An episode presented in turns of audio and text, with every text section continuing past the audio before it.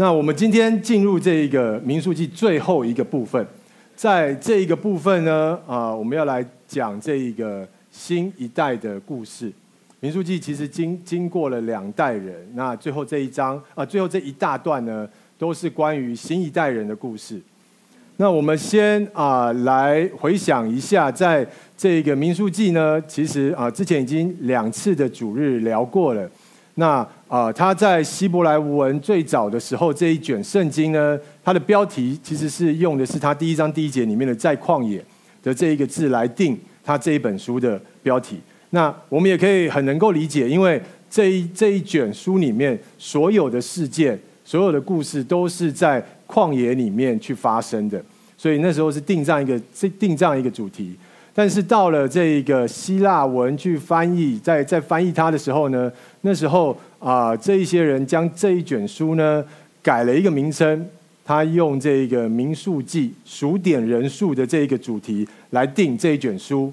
为什么呢？其实啊、在这民数记里面，这一卷书里面也就只有两章，第一章跟二十六章有数点人数，就明明篇幅很少，但是啊、他却用这个名字来命名。其实啊、这样子的一个命名，其实要突出在这过程里面有两代人的一些变化发生了。虽然、呃，要去迦南地的这个过程，可是这当中经历了两代人。而且新的一代人，我们可以在这个故事里面，在民数记里面看到新的一代他们的成长跟改变，所以用民数记来来定它。那今天呢，就是要来讲这个新一代的这一个故事。那对于我们啊，我们今天来听我们弟兄姐妹，我们怎么看呢？诶，是要用年纪来分新一代跟旧一代吗？其实我们每一个人都既是旧一代的人。也是新一代的人。当我们在还没有认识主之前呢，就像民数记的这些旧一代人的行事为人；当我们啊对主的应许有盼望，跟随了主的时候，就像这些新的一代人，我们的生命也经历了改变。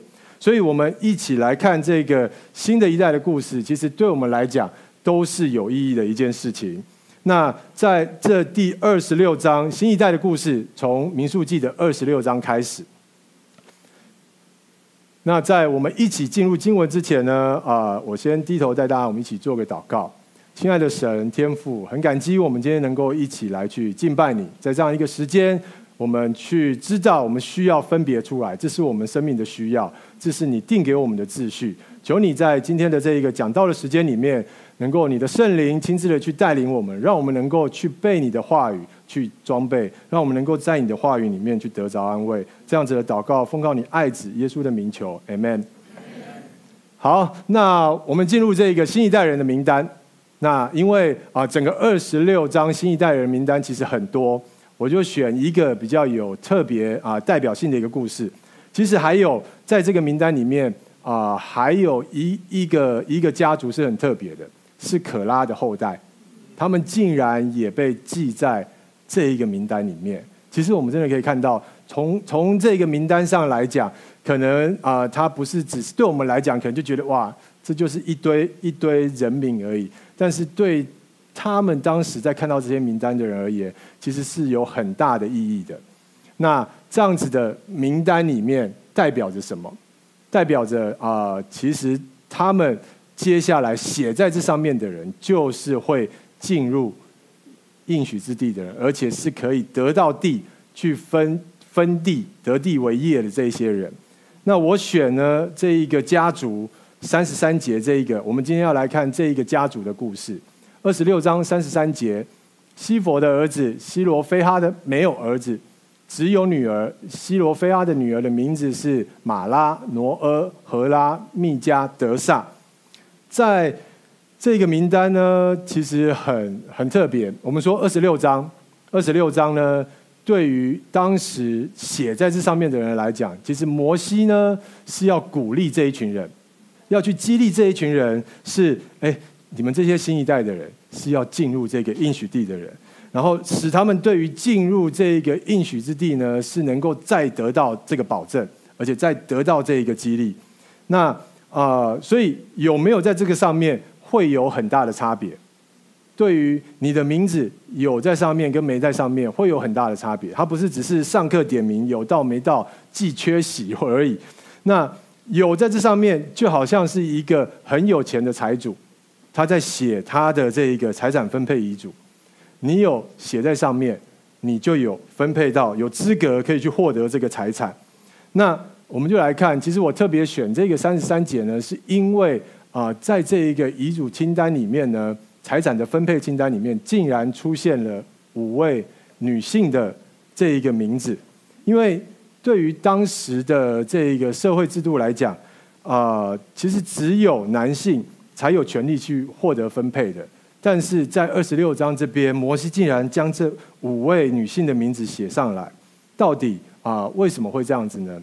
那其实圣经描述有些时候有一个呃，他的顺序，就是他先写到啊结论是什么，这一个最后能够一起得地为业的这些人是什么，然后再来写这件事情发生的原因是什么。所以二十六章先让你知道有这一些人，他们最后是会得地为业的。然后在二十七章，他就会来告诉我们，哎，那他的原因为什么会有出现这五个人？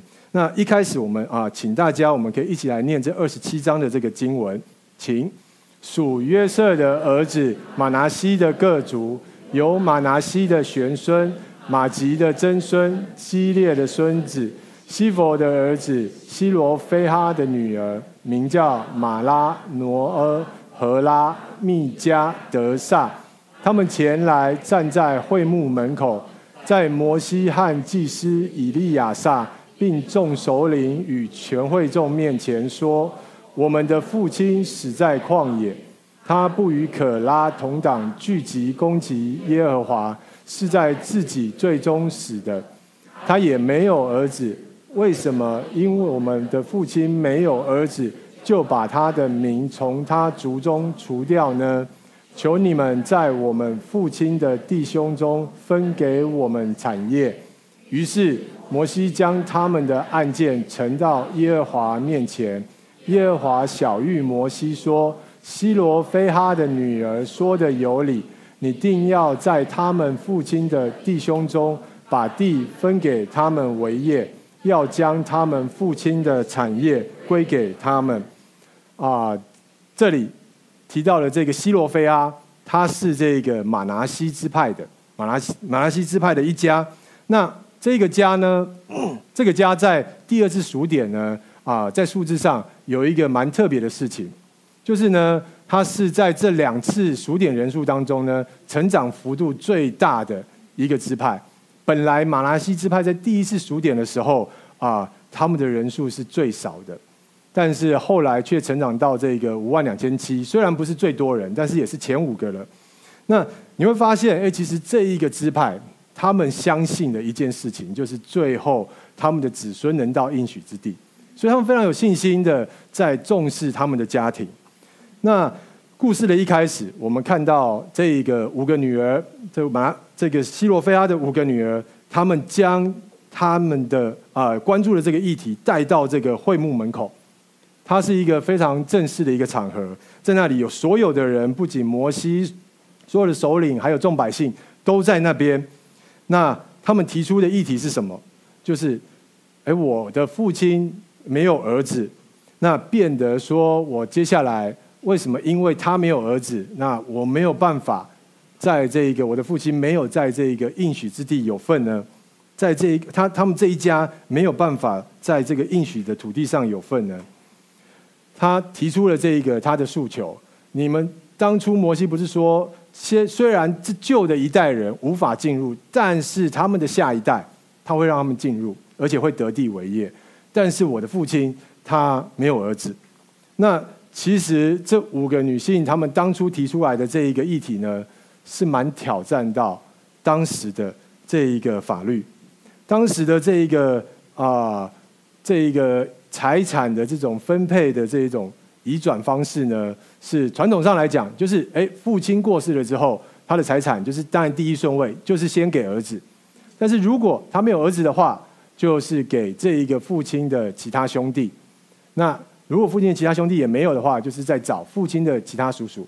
再来就是啊、找其他的亲属，按照跟这一个他父亲的这个亲密的关系的这个顺序，就是他们是这样子的一个顺位的。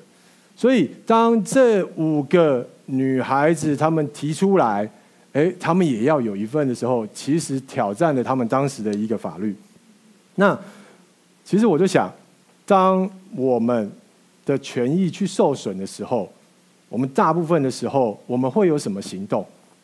而其实我们的行动呢，都代表着背后我们所相信的一个价值。我们为什么这么做？其实我们相信什么？我们就来看一看，其实大部分的我们在遇到权益受损的时候，大家会采取哪些行动？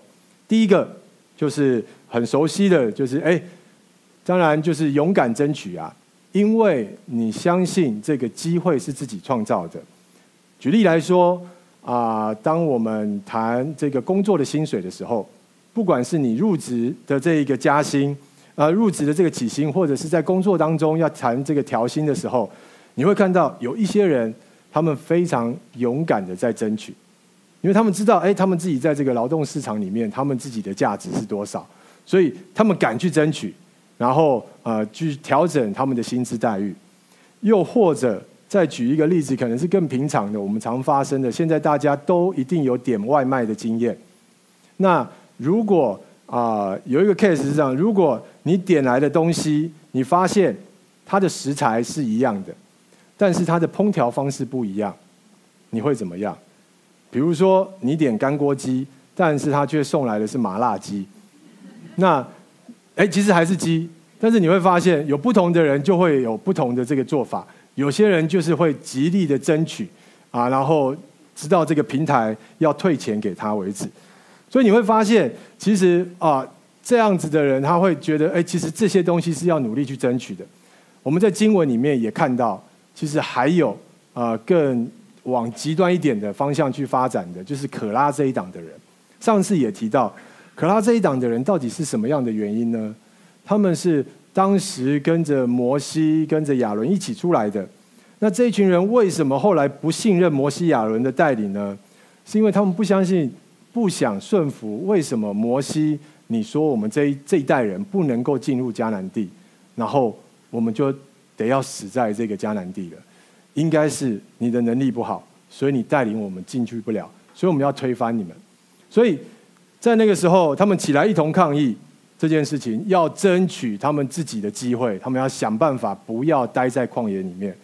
我们会看到，哎，其实还有再跟大家分享一个啊、我自己听过一个蛮夸张的一个故事，他是博士生跟他的指导教授的故事。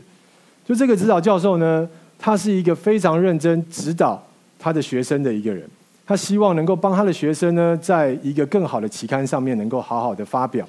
那结果啊。这这个博士生其实很挫折，因为啊、这个期刊的要求很高，所以当每一次这一个啊、老师去跟他讲要改什么的时候，他的挫折感很大，因为他从小到大，不管是大学、硕士，都是非常优秀的成绩毕业的，然后不仅是在他们学校，在他们专业都非常优秀，所以他觉得怎么可能他会这个样子？那他觉得再这样子下去，他真的太难毕业了。然后呢，他就做了一件事情。他就写 email 给这个指导教授说：“我要 fire 你，我要换你，你没有办法当我的指导教授，我决定要换教授了。”所以你你会看到哇，其实有很多我们看到很极端的例子，这也难怪。有些时候我们会去对于当有人很勇敢争取的时候，其实我们可能觉得是负面印象的。但其实你看到刚刚的举的这些例子，其实不一定有有这个光谱在。那第二种，第二种。还有我们常会有的反应是什么？就是忍气吞声。你可能觉得大环境是无法改变的，就好比啊、你会觉得公司的整个企业文化就是很难改变的，你也不可能再去争取什么，你也会害怕被贴标签，被你的同事、你的老板觉得你就是一个呃不好合作、爱计较的人。那我们可以来想一想，这五个啊、西罗非阿的女儿，她们在这里。其实他们也会遇到这一个问题，大环境就是整个宗族怎么看这件事情，整个当时的以色列的这一个啊法律规定是什么？这个大环境都已经定义好了，甚至他们所提出来的诉求是会影响到其他人的利益的。因为啊，它不是像这一个之前大家发的这个六千块的这个这个金额，你不管人多少，政府就是一定都发给这个全民都是六千块。但是这里的土地是固定的，你去迦南地，神要应许给他们的土地就是这么大的一块。当你这五个女儿说你们这一家也要有一份的时候，就代表除的人数变多了，能够分到的变少的，而且很有可能。他的这个父亲的兄弟会是最想抗议的，因为本来顺位第二位就是他了，但是这五个女儿突然跑出来，这边这边这个时候，这有很多的东西都是这五个女生可能会去想到的，他可能也会去担心。摩西的回复就是事情就是这个样子，规定就是这个样子，而且以色列的。这些法律规定已经比周围其他国家更加的文明了，更加的关注到一些不同人的权利了。像我们之前看到的，在利未记里面，他们会特别关心啊妇女生产的时候的需要，他们会关心到这一个家里面奴隶的这一个人权，所以已经是一个非常文明的制度了。但是你们这五个人竟然还要出来再争取什么？他会有很大的压力。那所以。这是忍气吞声，很多时候可能会被这周围整个环境想到这些事情的时候，他选择这种反应。那当然，我也相信，一定也有一些人，其实对他而言就是很简单，就是这就是我的任务，事情怎么样就怎么样，大家规定怎么样就是怎么样。他不想要有冲突，他觉得冲突就会带来很多的不稳定，也不和谐，群体会啊、整个是往不好的方向。所以他觉得最重要的事情就是把自己分内的事做好。那那我在这边提了这三种，其实很多时候我们也不一定就是一定啊、都永远都是第一种。你有可能 A 情况你选择第一种，B 情况你选择第二种，我们可能有不同的东西。但是我想说的是，今天我们要来看的这个故事呢，其实这五个姐妹她们的选择跟行动都不是上面的选项，她们不像是这个样子，表面上看起来好像她们是勇敢争取的。但是他们背后所相信的价值是不同的。这五个呃西罗非亚的女儿，她们所相信的事情是不同的。我们一起来看，她们相信神的应许，因为我们来仔细看经文的时候，你就会知道他是怎么样的一个方式的。他们是把他们的议题带到了这一个会幕门口，一个非常正式的一个场合，他们。虽然积极的争取，不是因为觉得得要靠自己争取才会有，而是他们积极的争取，是相信这是神的应许，这是神的应许。他们对于神的应许是有信心的。那他们把这议题呢，是拿到会幕前解决。他们不是在这一个啊，先私底下开始带风向，然后诉说他们的这一个。委屈，然后让整个事情呢开始朝他们能够体贴弱者的方向走之后，再来再来再慢慢的说，他们没有这个样子，他们第一时间就是把他们的议题拿到会幕门口，这代表什么？其实会幕门口在旷野里面代表着神跟以色列人相遇的地方，所以他们知道他们要把他们的议题带到神的面前，这是啊、以及。他们这么认真的讨论这件事情，他们这么认真的讨论一个他们现在根本就还没踩到地的一个地方，代表着他们非常相信这件事情，因为他们也可以很务实的来看，啊，之前这个我们上一辈的人也没有进去过，到时候又不知道发生了什么事，那谁又怎么样，又害得我们可能也进不去了。等到真的踩到了之后再来说吧，他也可以等到进去之后再来想这一件事情。但是他们没有。当摩西在二十六章要开始数点的时候，他知道这件事情是真的，所以他很认真的来跟神来提出他心里面的这个疑问，他让神来去做这一个决定。然后我们看到了，其实他们的信心也改变了这整个他们财产转移的继承顺位，变成了儿子，然后再来就是女儿，然后再来才是弟兄。才是他父亲的弟兄，才是最近的亲属。当中出现了女儿，也有这一个权利可以去继承了。这是一个啊，摩西在那个时候，神告诉摩西说：“你要小于以色列人。”他不是一个特殊案例而已，而是以后都要这个样子。在你们当中，你们要去看顾这些人，所以你会看到，哇，其实他们因着相信神的应许，而把他们的议题拿到神的面前去寻求神的帮助。那再来，你们可能会觉得，哇，那就是他还是不就是他对于土地财产的贪婪吗？实际上，他在关心的，真的只是他自己可以拥有土地吗？他不是的，他是关心的是啊，他父亲的名分。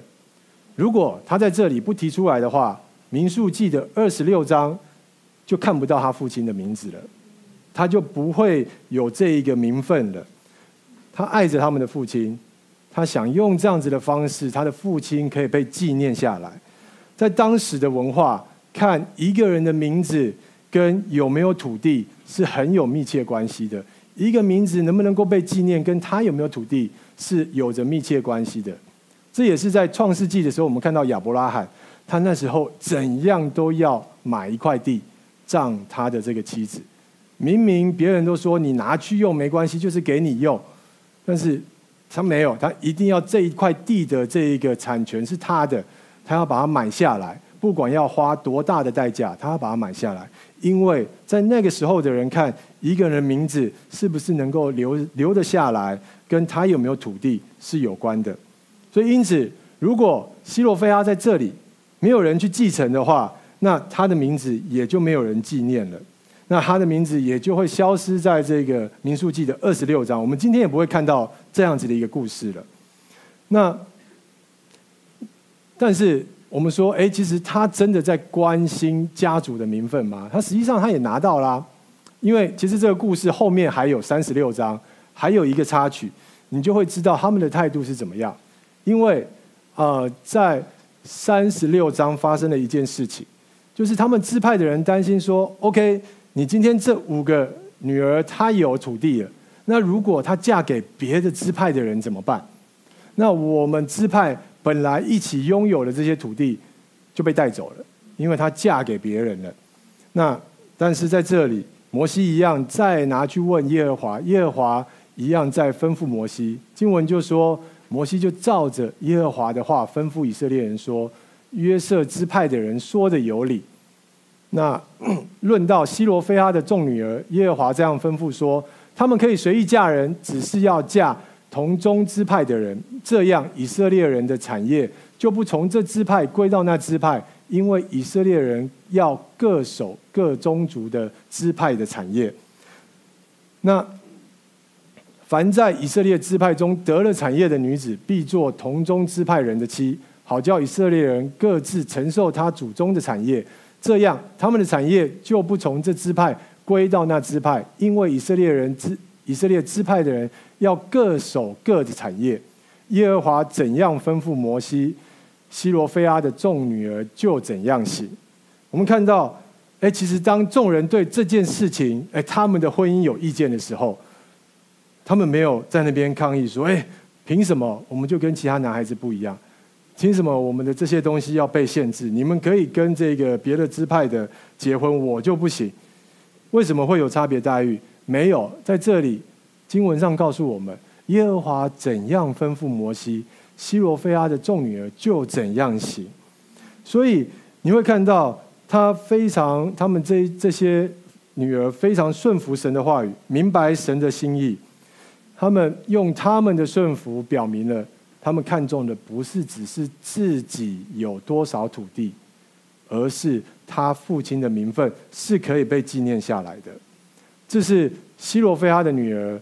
他的故事，我们看到，哎，这一群女儿很勇敢的做了这么一件事情。那我们一起，今天我们一起来看，到底弟兄姐妹们，我们可以从这一些西罗菲亚的女儿们学到什么？我们真的可以效法的是像他们这样子，这一些新的一代的人，不只是西罗菲亚，都一样勇敢的抓住神的应许。这是新的一代和旧的一代很大的差别。这也是旧的我跟新的我，我们当中旧我跟新我很大的差别。新的一代的这一群以色列人呢，他们对神的应许非常有信心。旧的一代的人呢，他们很多时候虽然神曾经在旷野里面供应过他们，虽然神曾经帮助他们的一些困难跟挑战突破了，但是只要眼前一发生了一个另外一个问题的时候，就又会想回头了，就会觉得哇，那个地方那个目的地太远了，我们到现在都还没到。但是这五个女的，她们相信神说的这个应许，即使她们现在还没到那块地上面，即使现在的环境对他们来讲非常的不可信，法律的制度，整个啊、所有的以色列人都还在这个应许地之外，所有的状况看起来是非常的不可信，但是。在这个时候，他们不是回头，他们也不是抱怨，而是勇敢的来去寻求神的帮助，来到会幕门口去寻求神的帮助，而且也顺服神的带领。在新约里面，希伯来书的十一章第一节这么说：“信就是所望之事的实底，是未见之事的确据。古人在这信上得了美好的确据。”那。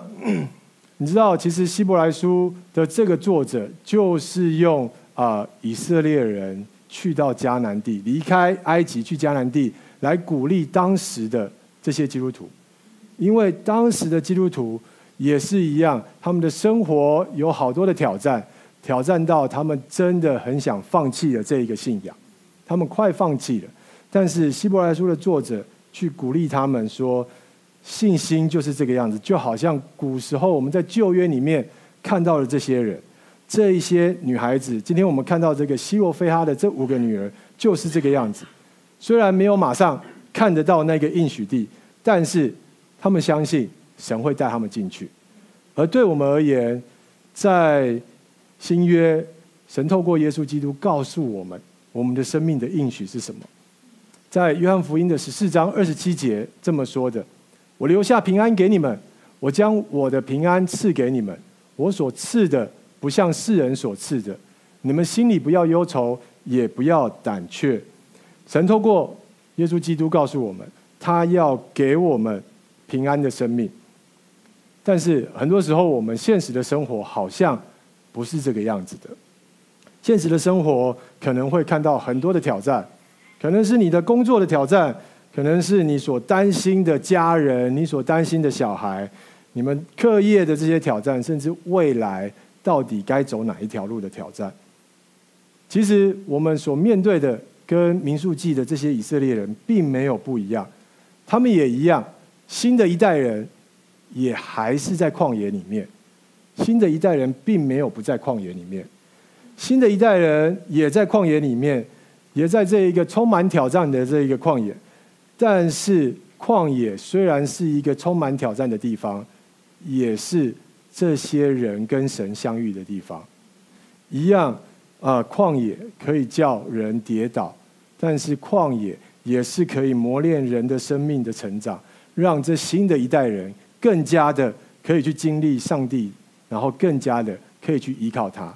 所以一样，我们的生命就跟这一个民数记里面描述的一样，我们。都在旷野，那个差别不是在于这个旷野在不在，而在这个经文里面写到说，哎，其实你们心里不要有忧愁，也不要有胆怯，那表示着什么？表示着我们真的会有，不然耶稣就不会这样子的呃提出来去鼓励我们。他说：“哎，我们真的会经历这些东西，然后我们真的就是会被这些声音给影响。”会有烦恼的事情，会有害怕的事情，特别是在我们这样子的一个时代里面，啊，尤其之前又经历整个疫情，会有越来越多的人其实都有一个困扰，是身心症的困扰。那我知道，其实啊，我在这边分享，我肯定没有办法完完全全的体会跟明白，在经历身心症的朋友弟兄姐妹们，你们所经历的痛苦跟感受，虽然。我也曾经在这个三四年前有过恐慌症的这一个经历，但是我知道实在太不一样了，而且每一个人所承受的这个是很难说我可以完全是体会的。那在这里，当我们经历这些的时候，耶稣基督他在这里告诉我们这个话，他的意思是什么？是给我们压力吗？我不要忧愁，我不要胆怯。可是我们就是会这个样子。那耶稣基督其实知道我们会忧愁，我们会胆怯。他告诉我们，有另外一个声音你要去抓住，就是我会赐给你平安。你要抓住的是这一个应许的声音。我想用这一个一个例子，一个啊、长期饱受忧郁症的一个牧师的见证的分享，跟大家去分享。他是十九世纪的一个牧师啊，斯布珍，英国的一个牧师。他的讲道带来了当时的基督教很大的复兴，但是他同时也是长期都饱受忧郁症。所以你会觉得哇，怎么呃，他不是一直都在分享神的话吗？也带给很多人的这个生命的改变呢？他怎么一直都在忧郁症里面？但这就是他在经历的事情。所以他非常能够明白，当经历这些忧郁症的人，他们有的感受跟痛苦。他他就说，他明白忧郁症的存在，其实没有有些时候不一定合乎逻辑，你找不到你找不到原因的。他说，有些时候他自己的感觉就像心背叛了他，然后让他陷入在这个黑暗中，好像掉进了无底坑里面，找不出原因。但是他也写到他怎么去面对。他的这一个忧郁症，他说他就是用祷告的心，专注在圣经里面神所说的这个应许。他在书里面，他在书里面去分享，在他很困难的时候呢，他就会去看他的，就会去找圣经上里面神所说的应许，在这个时候他需要的，然后他就指着这些应许对神祷告说：“主啊，这是你的话。”我恳求你成全在我的情况上，作为印证。我相信这是你亲笔写下的。我祈求你让此应许增强我的信心。我相信全部圣经上的默示。我谦卑的仰望神会完全应验经上的每一句话。这是他面对他的这一个身心症的一个方式。希望我们会看到哇，神的应许，他能够带给我们这样子的力量。以及，其实我知道在，啊我们当中，随着年纪的增长，很多弟兄姐妹也都会面对到来自于自己或者是家人身体上面的需要。可能有些时候还不只是一个家人，同时有好几个家人。这个整个过程其实是很不容易的，也很辛苦的，是很很想有很多的苦跟怨尤，很想说的。那。我想分享，其实在，在呃牧区里面，我看到其实很多姐妹，虽然她们也害怕、也担心，但是却依然没有被这些现实的状况给击倒。在我们呃长小组组长一起分享的时候，就有姐妹分享说，她看到她们长营班的姐妹在这些事情里面，大家彼此的分享、彼此的代祷，在祷告里面去学习交托，甚至看见很多神的特别奇妙的带领。然后大家虽然还是在那个处境里面，但是更能够去分享许多的感谢跟平安。哇，这是在这一个混乱还有焦虑的时代，多么美好的一个见证！我们就好像这新的一代人一样，我们生命里面还有一些像旷野的地方，但是我们也像新的一代人一样，可以对神的应许有信心。你可能会困惑。你可能会不知道到底下一步该怎么办。这个时候面对到了这个状况该怎么办？我们可以像这西罗非哈的五个女儿一样，把你的问题带到会幕门口，把你的需要、把你的状况带到神的面前。亲爱的弟兄姐妹，慈爱的天父，他创造我们，他也赐下他的祝祝福要给我们，他的应许要给我们。因为我们在我们面对生活的挑战中，是可以勇敢的来去抓住他的应许，勇敢的来寻求他的帮助。这是今天要带给大家的讯息。最后，我们用一首诗歌来一起去赞美我们的神。Amen。